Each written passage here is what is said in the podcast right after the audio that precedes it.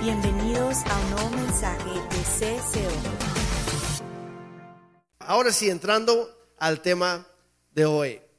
Hoy queremos hablarles de, de algo que de hecho, de hecho, desde hace varias semanas Ana me estaba recordando este tema, este, viendo la necesidad de hablar sobre esto.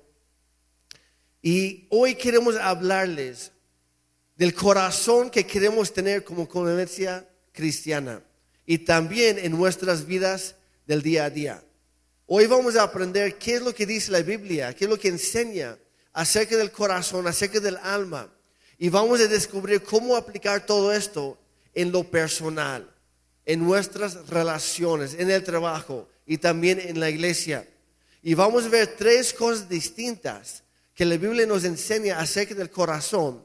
Pero para ello, primero tenemos que desarrollar una actitud en nuestras vidas de hacer guardia, el estar alertas.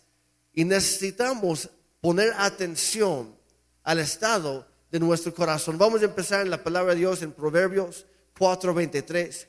Dice, por sobre todas las cosas, digan conmigo, sobre todas las cosas. No de vez en cuando, no cuando se nos ocurre, sino primero, antes que otra cosa, por encima de todas las demás cosas, cuida tu corazón, porque de él mana la vida. Está diciendo que de todas las cosas que hay en nuestra vida, en nuestra mente, en nuestra realidad o lo que sea, hay que cuidar nuestro corazón porque de él fluye la vida. Lo que nos está diciendo es que hay muchas cosas que quieren llamar nuestra atención para que las cuidemos, pero hay una cosa que es lo más importante. Y yo sé que van a venir oportunidades y por eso la Biblia nos dice sobre toda cosa guardada. Y van a ver, venir oportunidades, el mundo nos va a presentar diferentes tentaciones y te va a decir, sabes que presta atención en esto, esto es lo que importa. Si no, te vas a sentir fuera del grupo eh, o de la cultura o de la sociedad. Es que si tú no actúas como actúan todos los demás, y estoy hablando a los jóvenes, si tú no haces todo lo que los demás hacen, no vas a pertenecer a un grupo, no vas a estar dentro de esa cultura, de esa sociedad. Pero la Biblia dice muy claramente, dice, por encima de todo, sin importar todas estas cosas, dice, hay algo que tenemos que enfocar nuestra vida y es cuidar nuestro corazón. Y porque yo, yo estudié hace muchos años en el Instituto, en Instituto Bíblico en, en, en, Dallas, en la ciudad de, Texas, en, el estado de Texas, en la ciudad de Dallas. Y había un maestro que esta, esta palabra siempre le ha traído a mi corazón. Decía, empezaba su clase y empezaba, el corazón es una bodega. Y en el corazón guardamos muchas cosas. Guardamos cosas buenas y guardamos cosas malas. Y lo que nos está diciendo es que el corazón es ese lugar íntimo, ese lugar privado, ese lugar profundo, es el sitio donde podemos camuflajear, esconder, fingir que todo está bien. Y yo he encontrado personas que les pregunto, ¿cómo estás? Y dicen, estoy muy bien, estoy súper bien. Y dices, wow, qué padre. Hasta el día que de pronto, decía este maestro, siempre decía, los, las emociones son como esos, como esos voy a decirlo, perdónenme, lo entendemos muy bien, como esos maestros, ¿verdad? Que boicotean las calles y de pronto llegan todas esas emociones que están diciendo, hazme caso, esto no está bien. Y dices, no, no, esto no pasa. Hasta el día que de pronto en el momento que mero, menos lo esperas, explotas. Y de pronto llega esa explosión, una bomba nuclear y esta persona que se veía que le decías, ¿cómo estás? Estoy perfecta, todo está bien. De pronto deja a su esposa. Este matrimonio que los veías y que les preguntabas, ¿cómo están? De pronto ya no está más ahí. Porque dice la Biblia que cuidemos nuestro corazón porque de ahí fluye tu vida. ¿Sabes que somos el resultado de los cinco mejores amigos? Y yo quiero que te pongas a pensar, ¿quién son tus cinco mejores amigos? ¿Quiénes son esos, esas voces que les has permitido que hablen a tu corazón? Eres el resultado, dice, que cuidemos nuestro corazón porque de esto determinará el rumbo de tu vida. Y yo quiero que hagas un ejercicio hoy conmigo y que te preguntes cómo estás. Si tu vida te duele, si te sientes hoy frustrado, a lo mejor te pesa, estás dudando, estás confundido o confundida tenemos que hacer un chequeo para ver cómo está tu corazón, porque de acuerdo a lo que está pasando dentro de tu corazón, sucederá todo lo que tenga que ver con tu vida. Así que algo que la Biblia nos enseña es que si ese es el lugar de donde fluye toda nuestra vida, algo en lo que como cristianos tenemos que enfocarnos y procurar es siempre tener a Dios ahí. Es meter a Dios en nuestro corazón antes que todas las demás cosas. Jesús mismo dijo, busquen primeramente el reino de Dios y su justicia. Es buscar a Dios no como segunda o tercera o última oportunidad o, ocasión, sino primera. Que Dios sea lo primero. Y lo comento porque e, en la Biblia encontramos no solamente los mandamientos o reglas, que de hecho no es lo importante. Detrás de todo eso encontramos principios eternos. Y detrás de los principios eternos encontramos a la persona misma de Dios. Jesús dijo que las, todas las escrituras hablan de Él. ¿Por qué estudiamos la Biblia? Para conocer mejor a Dios. Y entre más conocemos a Dios y a su palabra, más vamos a entender cómo aplicarlo a nuestra vida lo que realmente Dios nos ha dicho. Y esos principios, aquí está la cosa, entre más principios aprendas de la palabra de Dios, menos preguntas vas a tener. Ahora, esto no es, no es para regañar, pero yo, yo, Ana también, nos damos cuenta de repente cuando las personas llegan y todos tenemos preguntas y dudas, está bien. Pero de repente se acercan algunas personas y, dicen, pastor, eh, fíjate que tengo ese problema y no sé qué hacer. Y a veces nos quedamos, pues si es lo más básico.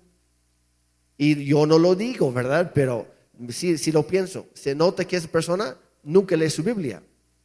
Porque desconoce los principios de Dios. Literalmente nos han llegado personas, hombres, pastor, no sé qué hacer. Si seguir con mi esposa o irme con mi amante. Y uno se queda, pero es lo más básico. Obvio, vas a terminar con la amante, vas a pedir perdón a tu esposa y vas a ser fiel a partir de hoy.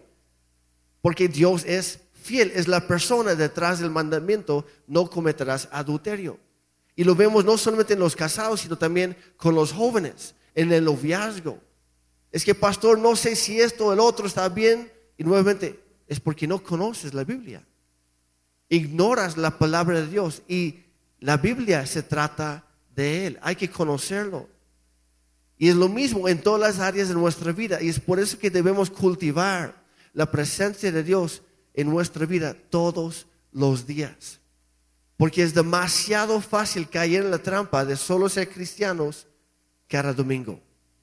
En que venimos a las reuniones, adoramos a Dios, y sí, construimos un altar en nuestros corazones, aquí levantando las manos, cantando de todo corazón. Pero luego, ¿qué pasa? La, Biblia nos enseña que hay dos cosas que tenemos que cuidar para poder entrar a ese lugar de comunión, de intimidad con Dios, de conocerlo profundamente. Y, la Biblia, me encanta la Biblia porque muchas veces nos da como cuadros gráficos, como ilustraciones para ayudarnos a entender mejor. Y, un ejemplo que Dios usa para mostrarnos cómo funciona esto es la misma ciudad de Jerusalén, que estaba en el, en el Antiguo Testamento y sigue el día de hoy. Y esa ciudad en la Biblia era vital para el pueblo de Dios. Y se convirtió en una inspiración espiritual. Incluso cuando la Biblia habla de la segunda venida de Cristo, hace referencia, Cristo habla de la nueva Jerusalén, un lugar de comunión eterna y constante entre Dios y nosotros. Pero en esa ciudad había dos partes que eran sumamente importantes. El primer lugar era un lugar de adoración, era el templo. Y toda la gente se, se acercaba al templo para adorar a Dios. Pero había otra parte, otro lugar de igual importancia que le daba identidad a esa ciudad y eran sus murallas. El templo es para adorar a Dios, tener comunión con Él, pero las murallas es lo que protege esa comunión. Y las murallas era lo que hacía de Jerusalén una fortaleza impenetrable. Para que la intimidad, lo que pasaba dentro de esta ciudad, la seguridad, el poder dejar que los niños pudieran estar en, los jardines, eh, no fuera robado o dañada. Cuando tú quieres proteger algo, solo tienes que enfocarte, no solamente tienes que enfocarte en adorar, a Jesús, que es importante y es primordial y venimos y alabamos al Señor como hoy y empezamos un viento fresco y empezamos a cantar, pero Dios nos llama a hacer algo más. Aparte de edificar el templo y venir y levantar las manos, aparte de, de venir a la iglesia, de servir donde a lo mejor tú estás sirviendo hoy, tienes tenemos que prestar atención a tus murallas. Y lo que pasa es que si solamente te enfocas en yo vengo a la iglesia, levanto el altar hoy domingo, alabo a Dios con todo mi corazón, pero te vas y no prestas atención a edificar estas murallas. Vas a venir los domingos, vas a levantar tus manos, vas a cantar y, y vas a salir fortalecido de acá. Pero si no levantas estas murallas, todo lo que tú estás hoy levantando va a, poder ser robado. Cuentan una historia acerca de Constantinopla. Esta ciudad, y la menciono porque hay una historia acerca de los musulmanes. Dice que esta ciudad quiso ser atacada conquistada por mucho tiempo por los pueblos musulmanes. Dice que no pudieron entrar a esta ciudad por, ¿sabes por qué? Por las murallas que rodeaban esta ciudad por todos lados. Dice que ellos trataron de atacarlos por medio del mar. Y cuando ellos se sumergían, los ejércitos se sumergían, adivinen qué, bajo de la ciudad en el mar había murallas. Trataron de hacerlo por tierra y eran tan fuertes sus murallas que no pudieron conquistar esta ciudad. Si no cuidamos nuestras murallas, llega el lunes, hoy sales lleno de Dios, sales diciendo, hoy Dios me tocó y yo voy a cuidar mi corazón, pero el día de mañana te encuentras en tu trabajo, te encuentras con personas y cuántos saben que qué difícil es cuidar el corazón, ¿verdad?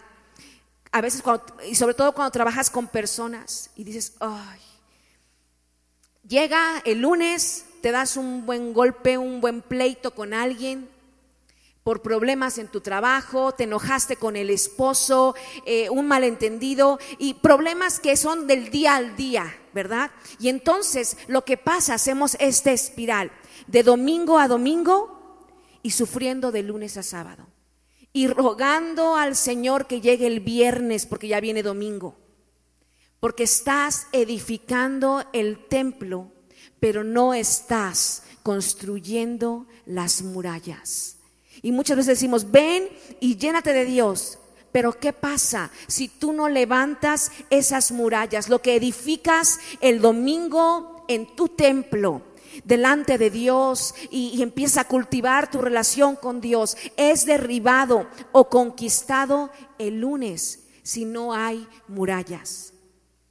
Y la Biblia nos dice en el libro de Nehemías que de- después de que el pueblo de Israel había sido desterrado, había sido conquistado por los babilonios y los llevaron cautivos, años después Nehemías llevó otro grupo de regreso. Y cuando él fue, vio la ciudad en ruinas completas. Y él fue con la encomienda para hacer dos cosas. Fue para reconstruir el templo, pero también a reconstruir las murallas. Porque habían ya iniciado a reconstruir el templo, pero no pudieron avanzar, no pudieron terminarlo, porque las murallas seguían abajo, seguían destruidas. Entonces, ¿cómo podemos reconstruir esas murallas en nuestro corazón? Como decía Ana, ¿cómo hacer que el, el lunes no se venga el abajo todo lo que Dios hizo el día de hoy? ¿Cómo hacer que el viernes no estemos desesperados porque ya sea el domingo y ya no aguantamos más? Y Dios nos va a ayudar edificar murallas que nos protejan. Y la primera es la siguiente. Tenemos que aprender a edificar murallas en contra de las ofensas. Las ofensas. ¿Por qué? Porque la ofensa es algo dañino y peligroso, no solamente para la persona, sino también para la iglesia, que somos todos nosotros. La ofensa nos dice cosas como, no, pues ya estás ofendido y la verdad tienes razón de estarlo. La otra persona te ofendió, te hizo una desgracia, lo que sea, y no merece tu perdón. Como la, frase aquí en Oaxaca es muy, muy conocido, ni perdón ni olvido. ¿Cuál es la raíz? Que por cierto, eso no es bíblico, de hecho eso es antibíblico. Las personas que dicen ni perdón ni olvido no tienen, no, no conocen a Dios, aunque dicen ser cristianos, porque Dios no es así. Dios nos perdona y la Biblia dice que Él decide olvidarse de nuestros pecados, porque nos ama mucho. ¿Y cómo se traduce todo esto? ¿Por qué- es, ¿Cuál es la- el punto principal detrás de toda ofensa? Es el orgullo o la soberbia. Y mire, la Biblia en Santiago 4, 6 dice esto acerca de la soberbia. Y vamos rapidito a, a leerlo. Dice, Dios resiste a los soberbios y da gracia a los humildes. Y lo que destruye la soberbia en nuestras vidas es cuando como iglesia, como personas, como matrimonios, como padres, desarrollamos un corazón de humildad. Y la humildad no es decir, ay, yo no soy nada, no valgo nada. Y en mi tiempo, yo cuando era una niña, había una canción que decía esto, una llaga podrida era mi vida. Y tirado en la basura yo me encontraba. Y tú extendiste tu mano y me levantaste. Eso no es humildad. No es el decir, no soy nada, de verdad, yo no, no merezco nada. Humildad es afrontar los problemas y decir, sí, me ofendiste, pero te voy a perdonar, porque Dios me ha perdonado a mí todo lo que yo he hecho. Él tuvo gracia conmigo. ¿Cómo no voy a tener gracia contigo? Quizás no me hablaste, ¿verdad? Yo sé que en la iglesia no pasa esto. En esta iglesia no. Pero a lo mejor quizás no me hablaste, pasaste junto a mí y no me viste, no me quisiste ver, no me saludaste, me miraste feo.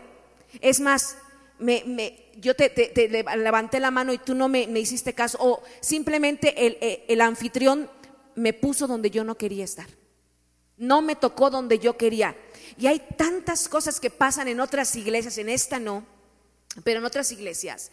Pero como convivencia debemos levantarnos por encima de estas murallas de la ofensa. Hemos escuchado tantas cosas como ustedes no pueden imaginar. Son una iglesia emergente, son una iglesia que porque usan tenis, son y, nos, nos fijamos en tonterías. En tonterías. Muchas veces estamos colando el, el, el mosquito y nos tragamos el camello, ¿verdad? Y andamos, no, no, es que si ella no se viste como yo me visto, y empezamos a resentirnos. Tenemos como convivencia cristiana levantarnos por encima de esto y no solamente ser excelentes en la plataforma. Y yo lo digo porque yo por muchos años he estado en un grupo de alabanza. No solamente ser excelentes y levantar nuestras manos y dar adoración. La adoración, la, la, adoración real es una vida vivida al servicio de Dios. Es ser reales allá abajo, no solamente aquí en la plataforma. Y estar, construir esas murallas que nos protejan en contra de la ofensa. Tenemos que edificar murallas en contra de las ofensas con humildad y siendo enseñables. Ay, necesitamos como iglesia ser enseñables. Si no estamos dispuestos a aprender, es porque en el fondo de nuestro corazón no hay humildad, hay orgullo. Cuando Satanás, si levantamos estas murallas, que nada puede penetrar esto. Cuando Satanás venga con su basura y sus calumnias, les vamos a decir, ¿sabes qué? Nuestras murallas son impenetrables para el reino de la oscuridad. Así que esta iglesia, como iglesias, como iglesia, vamos a trabajar en contra de la ofensa. La siguiente muralla que tenemos que levantar para proteger nuestro corazón hay que edificar murallas en contra de las críticas. Otra buena. Las críticas. Y esto nuevamente es tanto personal como lo es para la iglesia. La crítica es cuando nuestra boca se llena de comentarios negativos en contra de alguien más. Y la Biblia nos enseña en Santiago capítulo 3, versículos 9 al 11, dice, con la lengua bendecimos a nuestro Señor y Padre. Y con ella también maldecimos a las personas creadas a imagen de Dios. De una misma boca salen bendición y maldición. Hermanos míos, esto no debe ser así. ¿Puede acaso brotar de una misma fuente agua dulce y agua amarga? Otro ejemplo es que cómo, cómo puede ir un barco en dos direcciones al mismo tiempo. Pero muchas veces es lo que nosotros hacemos. Tratamos de llevar nuestra vida de cierta manera aquí en la iglesia, aquí en la reunión y saliendo somos otros. O ponemos la máscara cuando entramos. ¿Cómo estás? Oh, todo bien, hermano. Gracias a Dios, gloria a Dios. Dios es bueno. Y salimos y empezamos a quejarnos. O con las críticas. Como decía Ana, a veces por tonterías. Por no, compartir los mismos gustos las mismas experiencias o lo que sea y criticamos a los demás. Y Dios nos está hablando aquí. ¿Qué es lo que vamos a permitir y qué vamos a, qué vamos a decidir en cuanto a nosotros? Porque no podemos controlar o no podemos determinar qué va, qué va a hacer la otra persona. Solamente podemos determinar qué vamos a hacer nosotros. Y cuando alguien me ofende, yo decido no ser ofendido. Cuando alguien me critica, yo voy a decidir perdonarlo y no entrar al mismo juego. Porque nuestros labios hablarán basura de otras personas. O nuestros labios hablarán vida para los demás. Es una decisión. ¿Qué vamos a hablar? ¿Qué estamos decidiendo hacer con lo que Dios nos ha dado? Es una decisión personal. Pero también como iglesia, ¿cómo conocerán los perdidos al Dios de amor y gracia? Si nosotros hablamos mal los unos de los otros. Yo, yo hace poco estaba en, una, en un pueblo donde el, pastor este, habló conmigo y con Carlos que estaba conmigo, dice, ayúdanos a resolver algo, porque hay, hay diferencias, es más, hubo una división en esta iglesia. Y cuando le pregunté de qué se trataba, pues ni él ni el otro se acordaban de qué era la ofensa, porque fue una tontería. Pero hubo una división. Y literalmente el pueblo que está dividido por un río, decir, no, pues nosotros somos los de este lado. Y pues los otros son del otro lado. Y ya, ya no nos llevamos bien, y era familia aparte. La iglesia se dividió, se dividió a la mitad. Y la cosa es que el, el pastor, en este caso, nos, nos buscó para pedir consejo porque escuchó lo siguiente andamos invitando a otros del pueblo para que vengan a la iglesia y la respuesta de los que no son cristianos, ellos dicen lo siguiente, ¿para qué quisiera ser un cristiano si los escucho hablar en la calle todo el día y estos están criticando a los otros Y los otros están criticando a estos. Dice, ya tengo suficientes broncas en mi familia como para hacerme cristiano y ser otro así. Las críticas echan para abajo la obra de Dios en nuestra vida. Trae división. Seamos nosotros, iglesia, aquellos que hablamos siempre vida sobre los demás. Entonces hay que edificar murallas en contra de las críticas, hablando vida. Porque Dios no te, no te llama a juzgar, Dios te llama a amar, orar y recordar la cruz que nos acerca a Él y nos permite conocerle. Así todos podrán conocer a Cristo y Él cambiará sus corazones. Y ese es el tipo de iglesia que tanto Oaxaca como México necesitan. Así que hablen vida. Así que la primera muralla que vamos a edificar es acerca de las ofensas, en contra de las ofensas. La siguiente es en contra de las críticas. Y la siguiente muralla es en contra de las posiciones o títulos. Y sabes qué, yo sé que en este, en, en este mundo en el que vivimos, la sociedad nos habla de que para llegar hasta arriba, hagas, haz lo que tengas que hacer no importa cómo lo hagas, no importa si usas el bullying, no importa si levantas a gente para que vengan en contra y no importa lo que tú hagas, la cosa es llegar. Pero en el reino de Dios es al revés.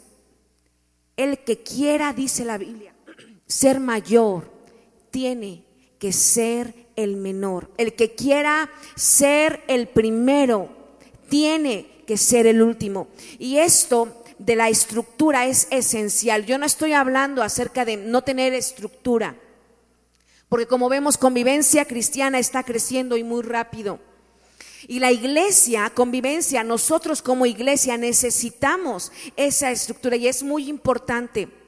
Pero si queremos, como, como sabemos, si queremos edificar a, los que son arquitectos, ingenieros, y empezamos, vamos a edificar esto, empezamos a traer todo el equipo, todo el material de construcción, traemos andamios y para poder poner esa estructura. Y lo sabemos porque sin estructura no hay crecimiento, no hay avance. Y nuestra iglesia tiene una estructura. Pero esos nombres en la estructura no te dan valor ni te hacen más importante o te dan más autoridad o te hacen un ser intocable o que seamos mejores. Y de lo que hablo es esto. Los que estamos sirviendo muchas veces es que yo soy líder de esto. No, yo soy líder de la otra cosa. Y sentimos que podemos nosotros, como, como, como personas que estamos sirviendo, hacer lo que nosotros queramos. Mi papá siempre decía eso, decía, no exijas más de lo que tú no puedes cumplir. Y muchas veces decimos, es que tú tienes que vivir una vida santa y recta delante de Dios, pero yo como soy el líder, yo sí puedo hacer lo que sea. Y la Biblia sí habla de títulos, porque habla, dice que hay, pastores, hay ancianos, hay diáconos, que nosotros diríamos eh, equipo de anfitriones, grupos conexión pero que esa sea nuestra descripción, no nuestro privilegio, sino sea nuestra responsabilidad con las personas. El momento que nos sentimos superiores, que decimos es que yo soy, la iglesia se detiene, porque el rey de reyes se humilló y nació en el lugar más sencillo. Jesús es pet friendly. Para los que no les gustan los animalitos, lo siento. El rey de reyes nació en medio de todo el animalerío, en un pesebre. Nació en ese lugar tan sencillo para poder servir a todos. Y si Dios no se aferró a su título, diciendo, ¿cómo voy a bajar si soy yo el Hijo de Dios? ¿Por qué nosotros lo hacemos? Es tiempo como iglesia de servir. La Biblia dice que todos somos real sacerdocio. Todos hemos sido llamados para servir a la iglesia. Entonces edificamos murallas en contra de las posiciones o los títulos al servir a los demás. Estamos para servir a los demás. Sí, yo soy pastor de convivencia y así firmo. De repente cuando me, me algo, ahí sí firmo. Jeremy Trader, pastor de Convivencia Cristiana de Oaxaca. Pero nuevamente, esa es mi función.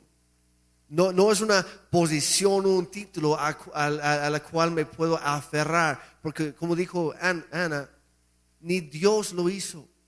Y tenemos que nosotros ser como Él. Y quiero hablar a todos los que están en los diferentes equipos por un momento. Quitemos la mentalidad de pensar en solo un título o solo en un equipo ah, que los de la alabanza, pues ellos alaban, pero no son de mi equipo, yo soy de los anfitriones. O, bueno, ahí están los que están con las sillas, pero yo no hago eso. Este, que Chris Richards tiene un, dicho, dice, el que no sirve, no sirve. Y él hacía lo, siguiente en su iglesia, cree que todavía lo hace. Él llega temprano y ve que todo está limpio. Y de repente él saca de su, bolsillo una, basurita y lo lanza al piso. Y luego él se hace para atrás y nada más observa a todos los músicos que vienen entrando ese día. Y dice cualquier músico que lo ve y que no se agacha a recogerlo, ese músico, aunque haya ensayado toda la semana, no sube a tocar. Porque el que no sirve, no sirve. Y en sí el punto no, no, no es ser exigente nosotros. El punto es que, como dice Ana, todos somos llamados a servir. Todos. Tenemos que tener ese, corazón de siervo. Jesús dijo, el que quiere ser más grande, el mayor en el reino de los cielos, de Dios, dice, tiene que ser el siervo de todos. Y, y esa manera de pensar, no, pues que lo haga alguien más primero. Yo vengo a ser servido. Esa manera de pensar es letal en la iglesia. Porque sí, dentro del equipo de servidores no hay títulos, no, no hay divisiones. No hay, como dice, como enseña la, la, la, Biblia, no hay ni, ni griego ni judío, no hay ni hombre ni mujer delante de Dios. No hay ni esclavo, ni libre, ni rico, ni pobre. Podemos agregar, no hay clero y laico. Todos somos llamados, todos formamos parte de la iglesia de Cristo. Somos un solo equipo, una sola iglesia. Todos somos uno en Cristo. Así que lo primero que nos dice es que tenemos que guardar nuestro corazón de ofensas, de críticas y de títulos. Pero hay otra parte de todo esto y lo encontramos, de hecho, en la historia de la primera Navidad. Y quiero que vayas conmigo a Lucas 2.19. Y mira lo que dice, dice, María por su parte guardaba todas estas cosas en su corazón y meditaba acerca de ellas. Dice que nuestro corazón tiene que ser un corazón lleno de testimonios del poder de Dios. Convivencia, nuestros corazones tienen que ser corazones llenos de testimonios del poder de Dios. El corazón, como decía, es una bodega o es como esa cuenta bancaria según lo que ahorras, es lo que podrás sacar de ahí. Y lo triste es que muchas veces guardamos en el corazón cosas que no fueron ni pensadas para guardarlas ahí. Tenemos ah, cosas que no tenían ni la autoridad para, para dejarlas entrar en ese lugar y por el entorno en el que vivimos empezamos a guardar cosa tras cosa. A lo mejor empieza a guardar frustraciones que pasamos, heridas que nos dañaron, fracasos que cometimos y tenemos el corazón llenos de testimonios y no precisamente del poder de Dios. Y viene la noche, yo no sé cuántos nos ha pasado, y en la noche Se apaga la luz, te acuestas es como si eso se destapara y viene toda clase de pensamientos. Y a lo mejor eh, eh, estás luchando en medio de la noche con ansiedad, a lo mejor ah, con preocupaciones, con temores, con depresiones. Y decimos, ¿de dónde viene todo esto? Y la pregunta es, ¿qué has estado guardando en tu corazón? ¿Qué estás haciendo o qué estás permitiendo que penetre en el lugar, en ese lugar de intimidad, en ese lugar profundo? Porque cuando habla acerca de la primera Navidad, y yo quiero que entiendas esto, eh, si hoy tú ves la vida de las mujeres del Medio Oriente, échale unos dos mil años atrás, más de dos mil años atrás, María tiene eh, que, que, tenemos que entender la situación. Si hoy nos ha tocado a nosotros estar con chicos, con chicas que, que dicen, ¿sabes qué? Tengo que, quiero que me ayudes. Estoy embarazada y necesito decírselo a mis papás. Y es una situación que a nosotros no nos gustaría estar ahí, porque podemos ver el dolor, de la hija al decirle el temor y el dolor de los padres. Y nosotros nada más hacemos acto y presencia y los acompañamos. Y es una cosa tremenda. Quiero que entienda la situación de María. Era una adolescente a punto de casarse. Y seguramente José no era el amor de su vida. Porque no se ocupaba así. No era de, ay, me enamoré y José. No. Era simplemente matrimonios hechos por conveniencia. Su vida estaba a punto de cambiar cuando un ángel se le aparece a María y le dice, ¿sabes qué, María? Estás embarazada. Y tienes que irte a otro lado y vemos la historia y se va a, la casa de su tía y después se va a, Belén. Y esta mujer, yo, las que hemos ido, las que somos, las que somos mamás, damos gracias a Dios por los doctores, por esas famosas... Eh, eh, inyecciones, las epidurales, por ese acompañamiento que tenemos. Pero imagínate a una niña, era una niña, un adolescente, 14, 15 años, y estar en medio de la soledad en la que ella estaba, tener una, una, una un bebé sin la eh, nodriza o sin alguien que la ayudara, ¿verdad? E, ella estaba ahí y de pronto, el marido con el que no había tenido intimidad sexual la está viendo dar a luz. Y su hijo, el que ella piensa está manchado, porque yo sé la realidad, no es hijo de José, es el hijo de Dios. Y me encantaría poderle dar todo lo que yo pudiera darle, pero estoy aquí y está en medio de ese momento y de pronto vienen pastores que huelen mal. Yo no sé, a, mí, y voy a decirlo, a mí me, pasa de pronto que, que los olores, ¿no? Que de pronto dices, híjole, no puedo imaginar los pastores que vivían con, con los, los borreguitos. Entonces, esta mujer teniendo a su bebé, un adolescente, ella no lo pidió, está ahí en medio de la nada, en la soledad, no estaba ni la mamá, ni la tía, ni la abuelita, estaba sola con un hombre que no había tenido eh, intimidad y la está viendo dar a luz. Y vienen los pastores oliendo mal y empiezan a cantar ahí.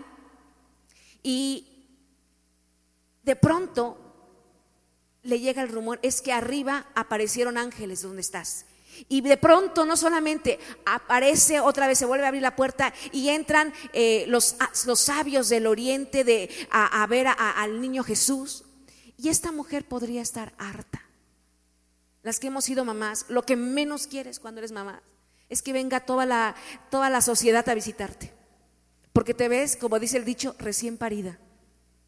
No tienes ganas ni de arreglarte, nada. Lo que quieres es estar con tu hijo y con tu familia.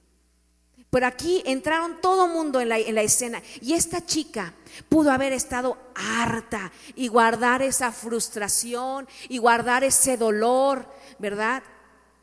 dudas y todo lo que traía. Sin embargo, mira lo que dice María, decía esto, tengo al Hijo de Dios en mis brazos. Y han venido personas a adorarle. Y hay una estrella que está alumbrando. Y lo que, lo que la pregunta que hacía María es, ¿eres capaz de buscar entre el ruido lo que Dios está haciendo? ¿Eres capaz de apartar cosas que te están nublando la vista y decir, aquí está la presencia de Dios conmigo, aquí está la belleza del Espíritu de Dios? Porque si hacemos eso como iglesia, si vivimos así buscando cada día a Dios, Padre, ¿dónde estás? Quiero escucharte. ¿Dónde está tu nombre? ¿Dónde está tu presencia? ¿Dónde está tu espíritu?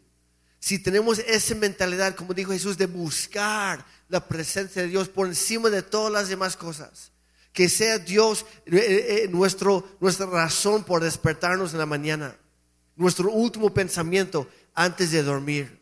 Si hacemos eso, te aseguro que llegaremos al tiempo de dormir y traeremos una lista enorme de ver a Dios proveyendo de escucharlo hablándonos, de ver cómo está obrando en nuestra vida. Y dormiremos tal como dice Salmo 4.8, que dormiré en paz, porque tú me haces vivir confiado. Llenemos nuestro corazón de testimonios de iglesia. Es algo bueno de contarnos unos a otros, no, no del chisme, no de las críticas, no de las ofensas, sino contarnos unos a otros de lo bueno que Dios está haciendo en nuestra vida, contar nuestro testimonio. Así que nuestro corazón, en primer lugar, es un lugar de protección. Es un lugar guardado, protegido por murallas. Ya las mencionamos. Pero también es un lugar donde hay testimonios atesorados y también recordados hay que compartirlo. Y por último, es un lugar de santidad. Y yo quiero hablar un poquito nada más acerca de los testimonios. Si tú no, no tienes esos testimonios, es porque no le has preguntado dónde está, Señor. Yo te voy a decir, el domingo pasado, en este lugar hubo testimonios. Gente que pasó de muerte a vida. Y tenemos que muchas veces preguntarle, Señor, ¿dónde estás? Y sabes que el Señor muchas veces responde. ¿Cómo te responde? De pronto llega una palabra a tu vida. Y dice, por nada estéis afanosos, sino sean conocidas todas tus peticiones delante de Dios. Si tú no encuentras esos testimonios, es porque tú no le estás preguntando diariamente al Señor. Y como decía este versículo tan sencillo que decía, María atesoraba y lo, yo, yo, yo lo he leído, yo lo, yo puedo decir, yo lo he leído muchas veces diciendo, ay, esto, pero cuando lo, lo, lo, lo entiendes de esa forma, tenemos que atesorar. Y yo te animo hoy que, que cuando tú salgas de este lugar, dile, Señor, yo quiero conocerte. Señor, quiero que me muestres tu favor. Señor, quiero poder entrar en ese lugar de, de, de poder contar cada uno de, de, tus, de, tus beneficios. Dice la Biblia. Y me encanta este versículo que dice, yo sé que veré la bondad de Dios en la tierra de los vivientes. No cuando te vayas. Porque hay una canción que cuando la gente moría decíamos, más allá del sol, más allá del sol, yo tengo un hogar, hogar, bello hogar, más... No, dice la Biblia, no más allá del sol, aquí también. Yo sé que veré la bondad de Dios en la tierra de los vivientes. Y como decía Jeremy, el número tres es un lugar de santidad. Y la última muralla que levantamos es esto. En Salmos 51, 10 dice, crea en mí, oh Dios, un corazón limpio y renueva un espíritu fiel dentro de mí. En Ezequiel 11, 19 y 20 dice esto, yo les daré un corazón íntegro y pondré en ellos un espíritu renovado y les arrancaré el corazón de piedra que ahora tienen y pondré en ellos un corazón de carne para que cumplan mis decretos y pongan en práctica mis leyes. Y entonces ellos serán mi pueblo y yo seré su Dios. Y si hoy te preguntas, si yo te preguntara hoy, ¿qué es un santo? Y muchos me dirían, en los que vienen por primera vez, bueno, inmediatamente dices, un santo es, ah, no, el San Martín de Porres, ¿no? O, o es Santo Tomás. Y, y la imagen que tú tienes de un santo es aquella estatua con una aureola aquí. Y eso es lo que quiere decir santo. ¿Sabes qué es lo que quiere decir santo? Es una persona que ha dicho, yo creo en Jesús.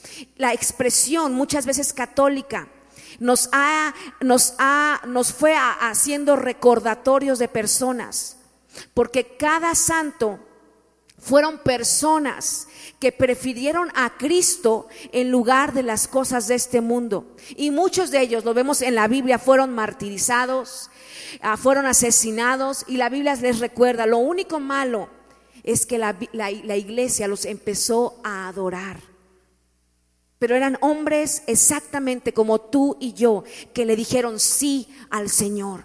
Sí, yo estoy dispuesto a seguirte, sí a las cosas de Dios.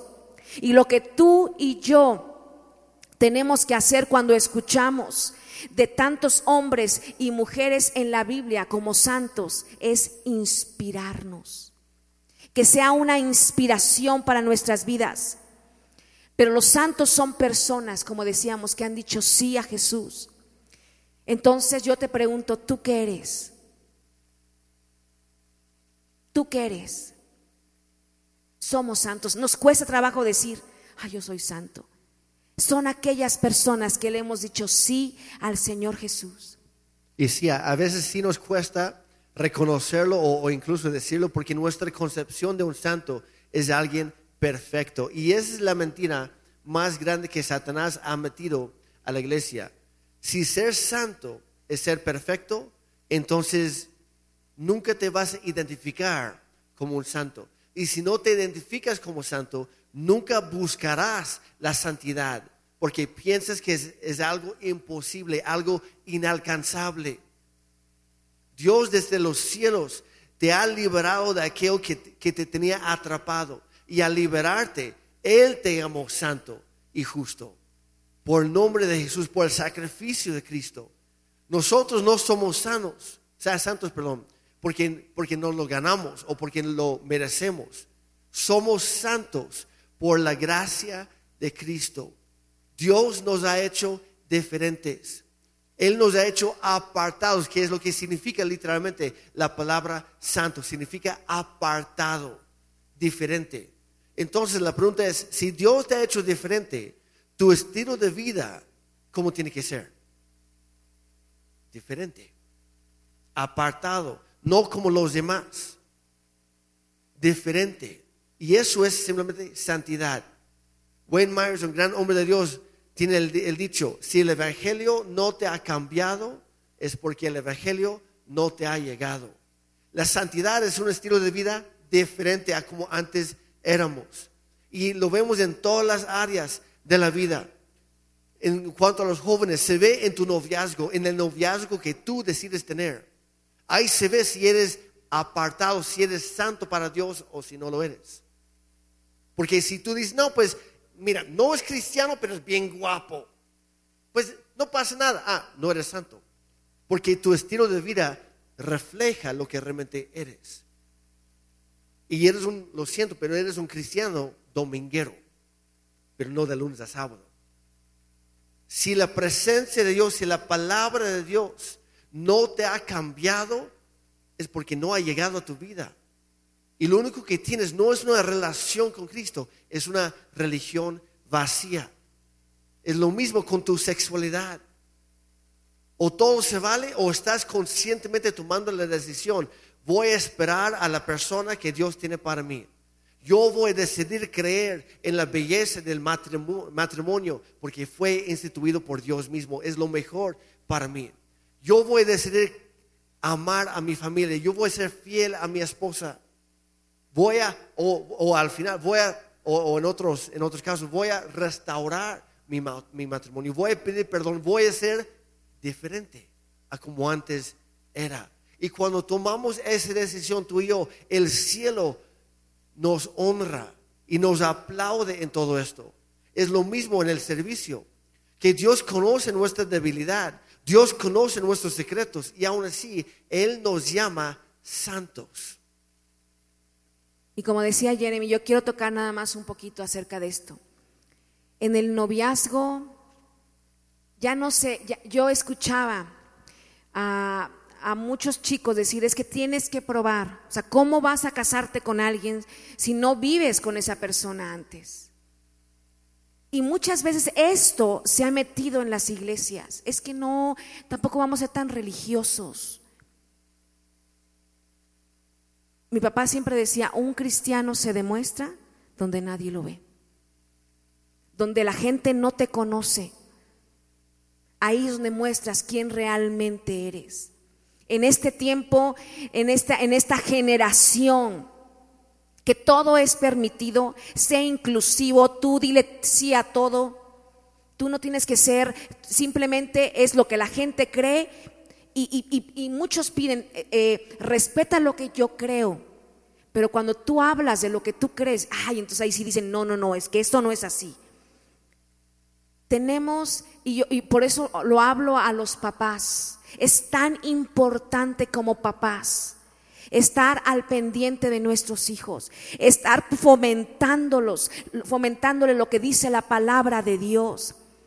Dice que hablemos a tiempo y fuera de tiempo. Muchas veces tenemos que estorbarles a nuestros hijos y decirles, ¿sabes qué, mijita, mijito?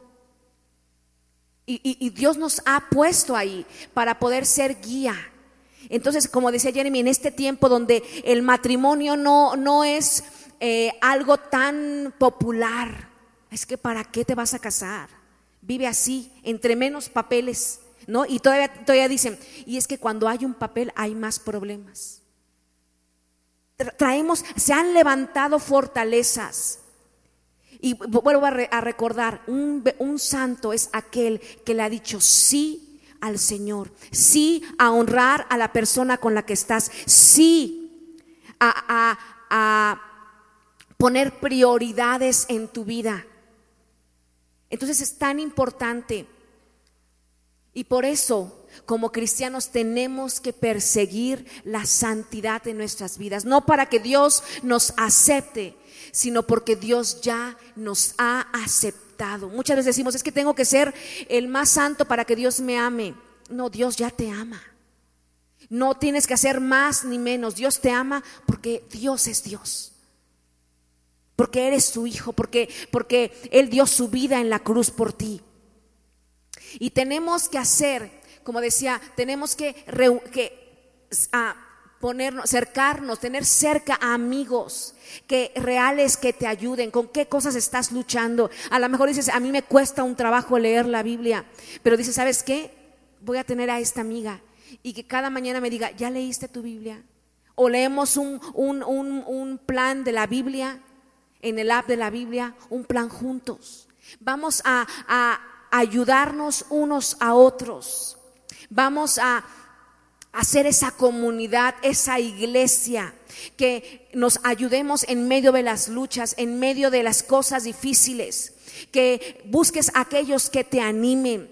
Y hemos hablado cosas muy prácticas hoy acerca de levantar murallas en contra de las ofensas, en contra de las críticas, en contra de, de trabajar en equipo, de buscar, de, de- de buscar esos testimonios, de buscar la santidad. Pero aquí quiero decirte lo que dice el Señor en Génesis 2.7. Y dice que Dios ha puesto un espíritu en nosotros. Y luego dice, dice esto, luego el Señor Dios formó al hombre del polvo de la tierra, sopló aliento de vida en la nariz del hombre y el hombre se convirtió en un ser viviente. Puedes imaginarte esta escena. Durante toda la creación, Dios usó su boca Dios usó esa palabra para crear. Dios dijo, y luego dice, Dios dijo, y luego dice, luz, peces, agua, pero se detiene para formar con sus manos de lodo y dice, sopló sobre su nariz aliento de vida. Y el hombre se convirtió en un ser viviente. Muchas personas de las que estamos hoy aquí están pasando o han pasado en este mes por infinidad de cosas y que cargamos en nuestras vidas. A lo mejor problemas ah, con tu familia, a lo mejor un divorcio, a lo mejor yo no sé las cosas por las cuales has estado pasando o sentimos simplemente ya tienes años de estar en la iglesia y sentimos que la, la, iglesia se ha vuelto un montón de reuniones y parecen que ya no son cosas con vida, ya es como algo repetitivo, nos hemos puesto como una religión, pero en Génesis 2 nos recuerda qué es lo que cambia una cosa sin vida a una cosa con vida y es simplemente el aliento de Dios es ese soplo de Dios. Y cuando ese soplo viene a nosotros, dice la Biblia, que el Espíritu de Dios, que ese Espíritu que Dios puso en nosotros, se despierta. Cuando el aliento de Dios, el soplo de la presencia de Dios viene sobre nuestras vidas, ese espíritu se despierta y trae vida a ese cuerpo que había formado el Señor. Y tal vez Hoy estás aquí y has servido por mucho tiempo. Hoy hablamos como pastores del corazón de esta casa. Y se ha vuelto una costumbre. Y a lo mejor ya hemos adormecido nuestras vidas y las, hemos encerrado. Ya como que dices, ay, voy a la iglesia porque tengo que ir. Pero quiero que pienses esto. Si el aliento de Dios nos trae vida, cómo entró la muerte en este mundo por Satanás. Si Dios cuando habla, su aliento trae vida. Cuando Satanás habla, su aliento trae muerte. ¿Qué es lo que tú has estado escuchando? Y esta es una decisión muy personal como iglesia y muy sencilla. Yo decía, somos el producto, el resultado de los cinco mejores amigos. ¿Qué es lo que tú has estado escuchando? ¿A qué vas a inclinar hoy tu oído? A lo que las verdades del cielo dicen. Y vas a empezar a atesorarlas como hacía María. Vas a encontrar ese momento de, de bendición en medio de los problemas o a las mentiras que día a día el infierno tira para tu vida. ¿A quién vas a estar escuchando? ¿A quién vas a prestar tus oídos? Y yo te invito, ¿por qué no? ¿Por qué no cierras tus ojos? A lo mejor tú dices, hoy vine, he estado luchando, mi corazón está a reventar no lo he estado cuidando. Me siento hoy tan cansada, con tantas dudas. He permitido que venga la duda, el desánimo. Estoy triste. Me siento frustrado. ¿Qué es lo que has estado permitiendo? ¿A quién le has prestado oídos? ¿Por qué no cierras tus ojos? Y esta es una decisión de tu corazón. ¿A qué le vas a, prestar oídos? ¿A quién vas a dejar que esas voces influyan sobre tu vida?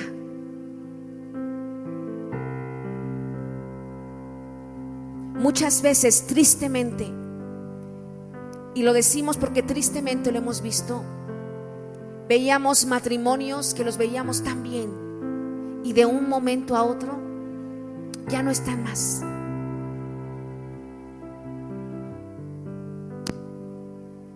lo mejor familias, porque no hemos cuidado nuestro corazón. Y yo te invito, iglesia, ¿por qué no cierras tus ojos y vamos a hacer esta oración? Vamos a pedirle que la presencia de Dios, dice la Biblia, sobre toda cosa guardada, guarda tu corazón. Que seamos esa voz de Dios aquí en la tierra, que podamos traer vida y que no seamos parte aún parte mayor de lo que el infierno le dice a las demás personas. Que podamos levantar y en lugar de criticar, podamos animar, porque para eso estamos la iglesia. Que podamos hacer que las, las ofensas se nos resbalen, que podamos cuidar nuestro corazón, que podamos atesorar lo que cada día Dios habla en nuestras vidas. Que podamos ver sus milagros aún en las cosas que parecían una locura. Padre, yo te doy gracias por tu presencia. Yo te doy gracias por la vida de cada persona que está en este lugar. Tu palabra dice sobre toda cosa guardada, guarda tu corazón, porque de él mana la vida, porque de él fluye la vida. Padre, yo te pido en el nombre de Cristo Jesús, aquel corazón que es como esa bodega, donde hemos guardado resentimientos en contra de la esposa, esas ofensas que no hemos sacado, esos malos entendidos, esas cosas que hemos guardado ahí, donde no debiéramos guardar cosas que no son importantes y dejamos que el diablo venga y llene de basura todas estas cosas donde hemos guardado ofensas. Empieza a decirle al Señor, Señor, yo he guardado ofensas. Yo sé que todos los que estamos aquí hemos guardado en contra de un hermano, de una hermana, en contra de un primo, en contra de los padres, en contra de tu esposo. Señor, hoy decido sacar todo esto, esta basura. Porque tu palabra dice que sobre toda cosa que yo cuide, tengo que cuidar mi corazón. Señor, si he guardado esas críticas que yo he hecho, que de pronto me encuentro hablando muerte sobre otras personas. Señor, perdónanos. Padre, ayúdanos a levantar esas murallas. Que todo lo que tú hagas en esta mañana no sea destruido el día de mañana. Que todo lo que tú levantes en nuestro altar no sea derribado el día de mañana. Señor, ven con tu espíritu sobre este lugar. Señor, y que podamos encontrarte en las pequeñas cosas, que podamos verte y visualizarte en las pequeñas cosas. Y Padre, que tengamos un corazón, como dice en la Biblia, crea en nosotros un corazón puro y un espíritu recto delante de ti. Señor, tú que ves todo el corazón, ven sobre nosotros, ven sobre nosotros.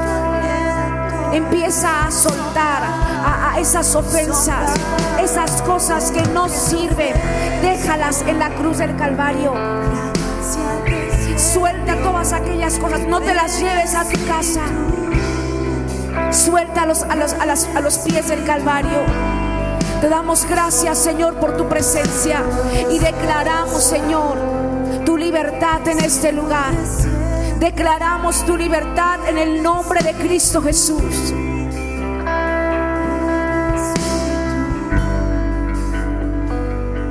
Y así como están,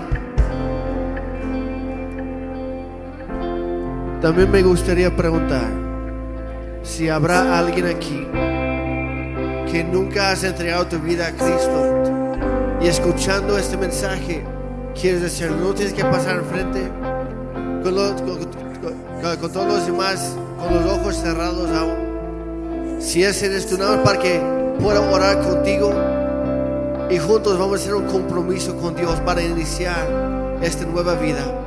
Si tú estás aquí hoy, tú quieres recibir esa salvación, ese perdón, ese amor de Dios del cual hemos hablado hoy, una nueva vida, el soplo de Dios sobre tu vida. Si eres tú, puedes levantar la mano nada más. Nadie más te va a ver. Los, demás tienen los ojos cerrados. Gracias. Gracias. Ok. ¿Alguien más? Gracias. Ok. Así como estamos. Vamos a orar todos juntos para que nadie tenga que orar solo. Puedes repetirlo en mis palabras o puedes usar tus propias sobre lo mismo. No es una simple oración, es un compromiso. Pero vamos a orar, Padre Santo, perdóname, porque he pecado, soy un pecador. Mi vida se ha tratado hasta ahorita de vivirla a mi manera. Pero hoy quiero cambiar. Me arrepiento de todo lo malo en mi vida, en todo mi ser. Y Dios, yo te pido que gracias a lo que Jesucristo hizo en la cruz, al dar su vida a cambio de la mía, Señor, yo hoy recibo tu perdón. No lo merezco, pero tú me lo ofreces gratuitamente. Hoy lo recibo. Gracias Dios por perdonarme. Gracias por darme una nueva vida. Y gracias porque Jesucristo se levantó de dentro de los muertos al tercer día. Hoy yo también puedo tener una vida eterna para siempre vivir contigo en tu presencia. Pero esta vida eterna empieza hoy. Señor, gracias por esa nueva vida. Y si tú moriste por mí, entonces a partir de hoy yo viviré por ti. Ese es mi compromiso. Ese es mi pacto que hago contigo, Dios. A partir de hoy, ayúdame a llevarlo a cabo. Ven a mi vida. Sé mi único y suficiente Señor y Salvador de toda mi vida, todo mi ser. Hoy, a partir de hoy, te pertenezco a ti. Gracias, Señor, por lo que tú estás haciendo en mí. En el nombre de Cristo Jesús. Amén. Y si tú acabas de hacer esa oración por pertenecer ese compromiso real, bienvenido a la familia de Cristo. Hoy empieza algo nuevo por la gloria de Dios. Amén.